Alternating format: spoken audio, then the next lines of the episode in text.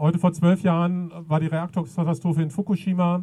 Ähm, und vielleicht erinnern sich manche daran, ähm, das war ein Freitag. Ähm, und am Samstag drauf haben wir hier auch gestanden, wirklich sehr spontan sich privat zusammen telefoniert. Und auch damals war ich der Versammlungsleiter und habe das spontan bei der Polizei angemeldet. Heute haben wir das vorher gemacht, deswegen habe ich Auflagen, die allerdings relativ flach sind, die ich hier verkünden muss und darf. Und zwar keine Waffen in der Demo, keine Vermummung und keine Gewalt aus der Demo. Äh, das ähm, fand ich selbstverständlich, kann ich gerne verkünden, gehe ich jetzt auch nicht von aus. Ähm, und ansonsten haben wir keine Auflagen. Ähm, ich soll was zum Ablauf sagen. Wir werden hier etwa eine Stunde machen. Es wird eine Mitmachaktion zwischendurch geben mit einem großen X und ansonsten haben wir als Lagatum ein paar Redebeiträge eingeworben. Ich glaube, es ist ein ganz rundes Programm, wo man gut zuhören kann. Genau, insofern öffne ich damit hier die Versammlung. Genau, ich habe es gesagt, zwölf Jahre. Ja, für, das habe ich auch noch nie bekommen. Applaus dafür, dass ich die Auflagen einer Demo verkünde. Aber gut. Äh, okay, I declare the bazaar open. Okay, dafür habe ich Applaus bekommen, gerne. Ähm, ich hatte es gesagt, zwölf Jahre Fukushima. Ähm, das hat der BUND und ausgestrahlt zum Anlass genommen, ähm, nochmal überall zu sagen, lass uns Mahnwachen machen und auf die Straße gehen ähm, und ein Gegenzeichen setzen zu das, was wir so das letzte drei, vier Jahre erlebt haben, nämlich ähm, eine Welle von Diskussionen um Laufzeitverlängerung der drei Rest-AKWs, Wiederinbetriebnahme der drei abgeschalteten Neubauten von Atomkraftwerken. Aus unserer Sicht eine Diskussion, die völlig aus der Zeit gefallen ist und wir den Eindruck hatten, da muss man jetzt aber ein Gegensignal machen. Und diese Kampagne, die ausgestrahlt und BD da aufgerufen haben, läuft unter dem Motto Anti-Atom-Frühling und setzt sich aus zwei Aktionstagen zusammen. Und der erste ist heute der Fukushima-Jahrestag. Und es sind äh, nach meinem Stand knapp 100 äh, Städte, an denen heute oder an diesem Wochenende Veranstaltungen unter diesem Motto stattfinden. Das macht aus meiner Sicht auch Sinn, weil in diesen zwölf Jahren ist ja auch einiges passiert. Also nicht nur wir haben graue Haare bekommen, auch die AKWs sind älter geworden. Es gab damals einen Grund, sie abzuschalten und dieser Grund ist noch noch deutlich mehr geworden. Man sieht es an der Rostproblematik, die man in, sowohl in Frankreich als auch in Deutschland hat. In Frankreich jetzt ganz frisch dazu gekommen, äh, in den Reaktoren in Pont-Ly und in Catemont neue, neue Roststellen, neue Löcher. Ich fand das in Pont-Ly, das ist diese Woche AKW in der Normandie nochmal extrem. Dort ist im Notstuhlsystem in den Rohren, also einer wirklich wichtigen Geschichte, sind äh, 15 Zentimeter lange Risse die bei einem Rohr, was 27 mm hat und 23 mm tief geht, also da ist fast nichts mehr da. Ähm, und man ist jetzt das Gleiche, wie wir das im Sommer in Frankreich hatten, dass man jetzt bei allen baugleichen AKWs nachschaut, gibt es denn da diese, diese Risse auch? In Deutschland sind es bei den drei verbliebenen, die AKWs Neckar-Westheim und Lingen, wo es Roststellen im Dampferzeuger gibt. Ähm, in Neckar-Westheim weiß man das schon seit vielen Jahren. Da sind es inzwischen weit über 300 Roststellen, Löcher, die mit jeder neuen Revision gefunden werden. Ähm, und das, was man da gemacht hat die letzten Jahre, ist immer, man muss sich das so, so ein Dampferzeuger besteht aus 1600 äh, U-Rohren und mit 16.000, Entschuldigung, 16.000 U-Rohren und da wird immer nur ein Ende weggestopft. Also es ist jetzt nicht so, dass da wirklich was ausgebaut wird, sondern sie machen einfach nur das Loch mit einem Stopfen zu. Ähm, und in anderen AKWs sind der ganze Dampferzeuger ausgebaut worden. In Deutschland hat man sich gesagt, okay, läuft ja nur noch bis 22. Niedersachsen noch viel krasser, auch dort hat man in, im AKW Emsland äh, diese Löcher gefunden und hat aber die letzten beiden Jahre gar nicht mehr nachgeschaut, auch mit dem Hintergrund, na, es läuft ja nicht mehr so lange. Nach Fukushima ähm, ist EU-weit 2012 eine neue Sicherheitsnorm in Betrieb äh, äh, erlassen worden. Äh, auch die hat man auf die deutschen AKW gar nicht mehr angewendet, werden ja bald abgeschaltet. Die Sicherheitsüberprüfung, die zehnjährige, wäre in den drei AKWs 2019 fällig gewesen, hat man nicht gemacht.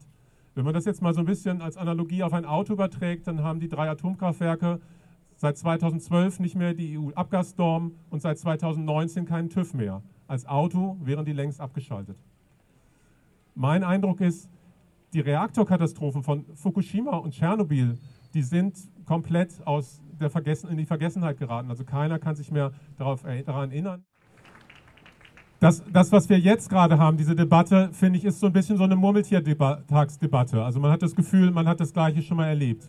Und das haben wir auch tatsächlich. Es gab ja schon mal einen Ausstiegsbeschluss und von unter Rot-Grün und 2009 hat es dann äh, relativ schnell nach der Wahl die schwarz-gelbe Regierung gekippt und es war die FDP, die das gekippt hat, auch so ein Murmeltier-Moment.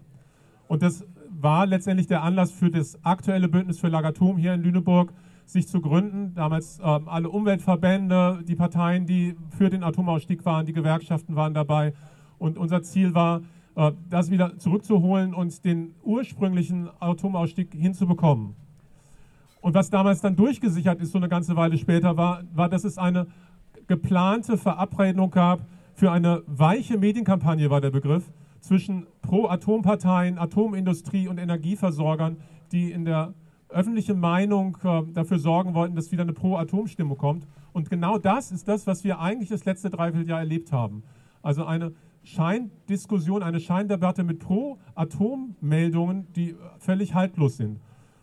Auch da wieder der Murmeltier-Moment ist die FDP diejenige gewesen, die das äh, mit ein bisschen Unterstützung von CDU, CSU nach vorne getragen werden und völlig faktenfrei. Also besonders faktenfrei wird es, wenn jetzt Leute fordern, äh, die drei AKWs über den 15.04. weiter zu betreiben. Da frage ich mich mit was? Es sind ja keine Brennelemente da. Also es würde ja mindestens jetzt noch mal ein Jahr, vielleicht sogar anderthalb dauern, bis Brennelemente da wären. Äh, was sollen da die Atomkraftwerke nützen? Und trotzdem stellen sich immer wieder Politikerinnen hin und sagen, machen wir doch weiter beim 15.04 dann werden plötzlich Meldungen über Kernfusionserfolge gezeigt und äh, die Kernfusion oder Dual-Fluid-Reaktoren, ein anderer Reaktortyp, äh, sollen die Lösung bringen, wo selbst die Industrie, selbst die Pro-Leute sagen, naja, ab 2060 sind wir vielleicht so weit, so einen Reaktor an den Start zu bringen. Da fragt man sich doch auch, wenn man real orientiert, orientiert ist, was soll uns das in der jetzigen Energiekrise bringen, wenn wir 2060 neue Energietechniken haben? Wenn die denn überhaupt kommen würden, weil bei der Kernfusion muss man sagen, auch vor 30 Jahren hat man gesagt, in 30 Jahren werden wir das haben. Ne? Also ob das kommt, völlig unabhängig von der Risikofrage, weiß ich nicht, ob das was bringt. Und das in Verbindung zu bringen mit den Kipppunkten der Klimakrise, ähm, 2060 spielt da wirklich keine Rolle. Atomkraft ist auch gar nicht klimaneutral, obwohl das immer behauptet wird. Wenn man wirklich die Vergleiche anguckt zwischen Erneuerbaren und Atomkraft, schlägt die deutlich schlechter aus weil einfach bei Uranabbau, bei dem Transport hierher, in der Produktion der Brennelemente sehr wohl CO2 entsteht. Ich habe es einmal zusammengerechnet und ich finde, diese Zahl bringt es richtig auf den Punkt.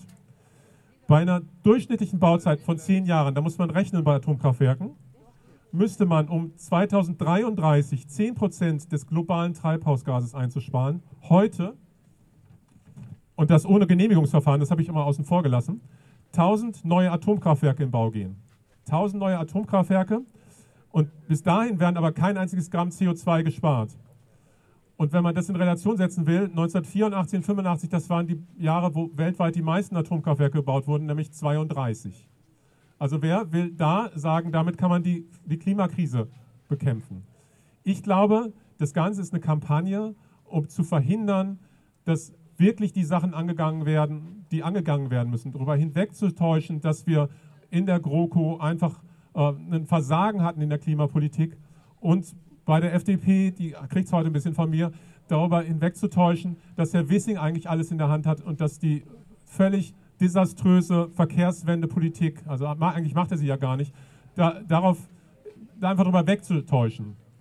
Und insofern, ich gucke mal zu ENA, äh, freue ich mich, dass wir hier jetzt einen Beitrag haben aus der Klimagerechtigkeitsbewegung, die einmal diesen Bogen zeigt, äh, dass wie deren Blick auf die Atomdiskussion ist und was es eigentlich bräuchte, um jetzt im Klimaschutz voranzukommen. Also seit Lützerath gibt es so ein paar, paar Sachen, die, die, mir immer wieder auf der, der, Seele brennen, weil ich so Parallelen sehe zu dem, was mit uns bei den Castor-Transporten passiert ist. Das, das eine ist, dass nach der Demo in Lützerath es eigentlich in der öffentlichen Diskussion nur um das Thema Gewalt ging und die Inhalte weggefallen sind. Und das ist bei diesen ganzen Castor-Transporten was gewesen, was mich immer tierisch angekotzt hat, dass man vorher ein bisschen über Inhalte reden konnte, aber danach ging es nur um die Polizeieinsätze und nicht mehr über die Themen.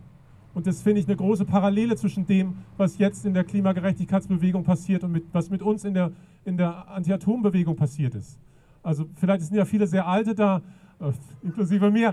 Vielleicht erinnert ihr euch noch, als die, als die Demo hier war, die erste 1997, die erste Auftragskundgebung, ähm, dass hier die Geschäfte in der Innenstadt die, die Fenster verkleistert hatten mit, mit äh, großen Holzplatten, damit die Scheiben nicht eingeschmissen wurden und was damals für eine Stimmung war.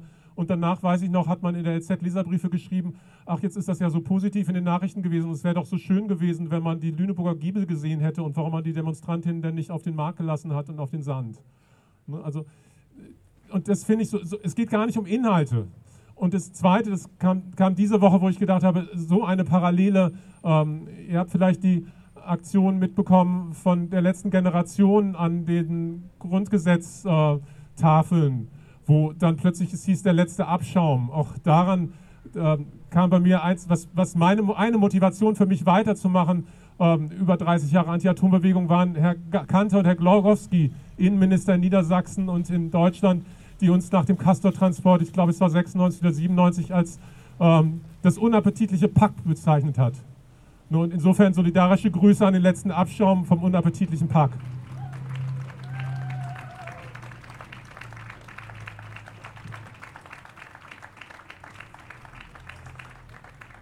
Das war jetzt der Improvisationsteil. Jetzt komme ich mal zu meinem eigentlichen Moderationsteil an ähm, und bin wieder beim Streckbetrieb. Das andere Argument, was dagegen gebracht wird, war immer die, die Energiefrage de, des Preises. Und eigentlich hat das der Stresstest ja schon gezeigt, dass Atomkraft auch da keine Rolle spielen kann. Die Betreiber haben gesagt, dass was jetzt noch aus den drei AKWs kommen kann, sind 5,9 Terawattstunden. Jährlicher Energieverbrauch, äh, Primärenergieverbrauch in Deutschland sind 3600 Terawattstunden. Allein daran merkt man schon, ähm, das kann ja gar keine Rolle spielen. Und dann kommt aber so eine Wirtschaftsweise wie Frau Grimm um die Ecke und rechnet uns vor, ähm, nee, das bringt ganz viel. Und wenn man dann aber da ins Kleingedruckte kommt, rechnet sie, als wenn es am 16. April noch Brennelemente geben würde. Das ist eine Fake-Kampagne, die ist ohne Gleichen. Ähm, Atomkraft würde auch unheimlich viel kosten. Die neuen neue Atomreaktoren, die in der Diskussion sind, sind viel, viel teurer, als wenn man das mit Erneuerbaren macht. Und auch da meine These, es geht auch da darum, ähm, von den eigentlichen sozialen Problemen in Deutschland wegzulenken, dass es auch da eigentlich ganz andere Maßnahmen geben würde. Jetzt wird der Eindruck erweckt, mit Atomkraft hätten wir plötzlich das soziale Problem gelöst, ist es aber nicht. Mit dem Abschalten der letzten AKWs, ich hatte es vorhin gesagt, ich sehe das als einen riesengroßen Erfolg der Umweltbewegung. Was aber bleibt, äh, wir haben es ja gerade gehört, ist das Atommüllproblem. Der Atommüll ist ja entstanden, den kann man nicht wegdenken. Äh, weltweit gibt es weiterhin kein Endlager für hochradioaktiven Atommüll. Und was die deutsche Standortsuche anbelangt, haben wir im letzten, ich glaube es war im November von der Bundesgesellschaft für Endlagerung ja nochmal eins oben drauf bekommen, was den Zeitplan anbelangt. Da sage ich mal, das ist jetzt ein realistischer Zeitplan. Also ich kritisiere nicht, dass es länger geschoben ist. Ich habe vorher immer kritisiert, wie kann das so schnell gehen? Das kann nicht funktionieren. Es heißt aber in der letzten Konsequenz, dass wenn man alle Zahlen jetzt durchrechnet, die so im Raum stehen, dass es ein, ähm, tatsächlich einen Standort für das Endlager für den hochradioaktiven Atommüll erst in den 50er, 60er Jahren geben wird und der letzte Castor erst äh, Anfang des nächsten Jahrhunderts hinterm Boden verschwunden ist. Das hat aus meiner Sicht zwei ganz wesentliche Konsequenzen und das eine heißt Zwischenlagerung. Also wenn man sich hier auf den Wasserturm stellt, sieht man am Horizont in Gestach das Zwischenlager in Krümmel stehen ähm, die Kastoren dort äh, waren ursprünglich oder sind nur für 40 Jahre ausgelegt, stehen in einer Scheune, die letztendlich nur den Regen abhalten soll. Die Kastoren sollen jetzt 100 Jahre halten und vor allen Dingen dann sollen sie noch transportiert werden. Und das, was aktuell an Konzepten vorliegt, reicht den Umweltverbänden überhaupt nicht. Äh, das ist wieder nur ganz kurz gedacht, da musste ganz dringend was passieren. Da vernünftig drüber nachzudenken oder richtig darüber nachzudenken. Das andere ist, wenn man wieder auf die die, die Standortsuche schaut, ähm, bei dem Zeitplan werden Menschen wie ich, die sich da jetzt extrem viel mit beschäftigt haben die letzten Jahre, irgendwann biologisch aussteigen. Das ist ganz klar.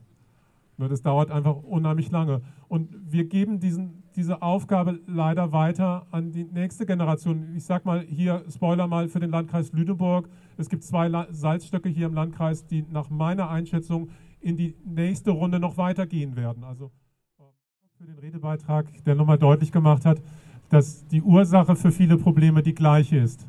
Dass es nicht nur um eine Technik geht, die nicht funktioniert, sondern es geht um ein Gesellschaftssystem, was so nicht funktioniert. Nicht das Atommüllproblem wird ab 15.04. bleiben in Deutschland. Der Atomausstieg ist auch noch nicht komplett. Es gibt weiterhin die Urananreicherung in Gronau. Es gibt die Brennelementefabrik in Lingen, die noch kein Enddatum haben, weil sie beim Atomausstieg schlicht und ergreifend vergessen worden ist, glaube ich, die positive Formulierung. Ich glaube, es gab da auch deutliche Interessen, das drin zu lassen, zumindest was man so inoffiziell von Koalitionsverhandlungen und dem Einfluss der FDP aus dem Münsterland so hört. Ähm, aktuell ist es tatsächlich sogar so, dass in Lingen die Produktion erweitert werden soll. Ähm, dort sollen in Zukunft, es gibt einen Antrag darauf, ähm, auch die Brennelemente für die osteuropäischen AKWs produziert werden, die im Moment noch Brennelemente bekommen aus Russland. Ähm, das hört sich erstmal ganz toll an und passt so ins Konzept. Man macht sich unabhängig von Russland, ist tatsächlich aber nicht so. Zum einen kommt das Uran in Lingen zum Großteil aus Kasachstan und aus Russland und zum anderen schafft es ähm, der Betreiber Framatome, französischer Konzern, in Lingen nur diese Umformung der, da müssen so anders geformte Brennelemente, Hex, ich vergesse den Begriff wieder, einfach wieder ähm, anders geformte Brennelemente gebaut werden und das schaffen sie nur mit einem Joint Venture von Rosatom. Und Rosatom ist ein Staatskonzern, das ist nicht hier ähm, wie bei uns irgendwie Siemens oder so, sondern es ist ein hundertprozentiger Staatskonzern. Das heißt, letztendlich kauft sich Putin dazu ein, in der Firma auf deutschem Boden dann Brennelemente zu bauen. Das ist auch der Anlass. Ich hatte ja zum Einstieg gesagt, unter dem Begriff Anti-Atom-Frühling stehen zwei Aktionstage. Der zweite ist der 15.04., der letzte Tag, an dem noch Atomstrom in Deutschland produziert werden darf. Ähm, es wird an diesem Tag Demonstrationen geben in Neckar-Westheim und in München, nicht am AKW in Landshut, sondern in München, weil in Bayern gerade Landtagswahlkampf ist und die CSU und die das Bürgerbündnis, ich weiß jetzt gerade nicht, wie das heißt dort, äh, die Freien Wähler, genau, die stellen Atomkraft als ein Thema hin in ihrem Wahlkampf und deswegen haben sich BUND und Greenpeace dazu entschieden, eine große Demo in München zu machen. Wir unterstützen jetzt mal in die Rolle des BUND. Wir als BUND Niedersachsen machen eine Demo in Lingen und dort wird es nicht nur um die Forderung des Atomausstiegs des Endes für die drei AKWs geben, sondern eben auch um einen vollständigen Atomausstieg äh, und ein Ende für die Brennelementefertigung. Der Slogan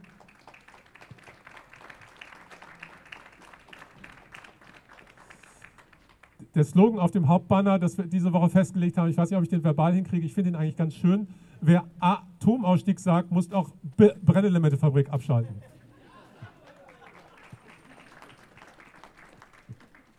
Genau, insofern gerne am 15.04. nach Lingen fahren. Ich weiß, es ist sehr weit und ich denke, außer Cecile und mir wird vermutlich keiner hinfahren. Aber ich sage es trotzdem mal, äh, wir organisieren vom BUND auch Busse, aber vermutlich wird das eher ein Bus aus, aus Hamburg sein und nicht aus Lüneburg. Aber wir werden über Lagatum sicherlich dazu werben. Genau, und damit bin ich auch im Werbeblock angekommen. Ähm, der zweite Termin, den ich bewerben soll, äh, ist von der Eventschau, die am Tschernobyl-Jahrestag am 26.04 eine Veranstaltung im Mosaik machen um 19 Uhr. Ich gucke mal in die Richtung, es wird genickt. Um 19 Uhr, ähm, wo Bernhard auch nochmal ausführlicher zum Thema Tschernobyl etwas sagen wird. Also das ist ein Jahrestag unter dem Motto von Tschernobyl. Und das Zweite, was ich ankündigen möchte, wo ich noch gar nicht genau weiß, was wir damit machen, ist, dass gestern die Info kam, dass das BASE, das Bundesamt für die Sicherheit in der nuklearen Entsorgung, mit einem Infomobil am 20. und 21. April in Lüneburg auf dem Marktplatz stehen wird und über die Standortsuche informieren wird. Ähm, ich begrüße das grundsätzlich, dass Sie kommen. Eigentlich ist es unsere Forderung gewesen, Sie hätten viel früher schon kommen sollen. Aber natürlich muss es auch eine Gegenöffentlichkeit dazu geben. Also irgendwas wird Legatum dazu machen. Ich weiß es jetzt aber noch nicht. Gut, und damit sind wir mit unserem Programm zu Ende. Ich hoffe, das wird die letzte Demo in Lüneburg sein, wo es um laufende Atomkraftwerke geht.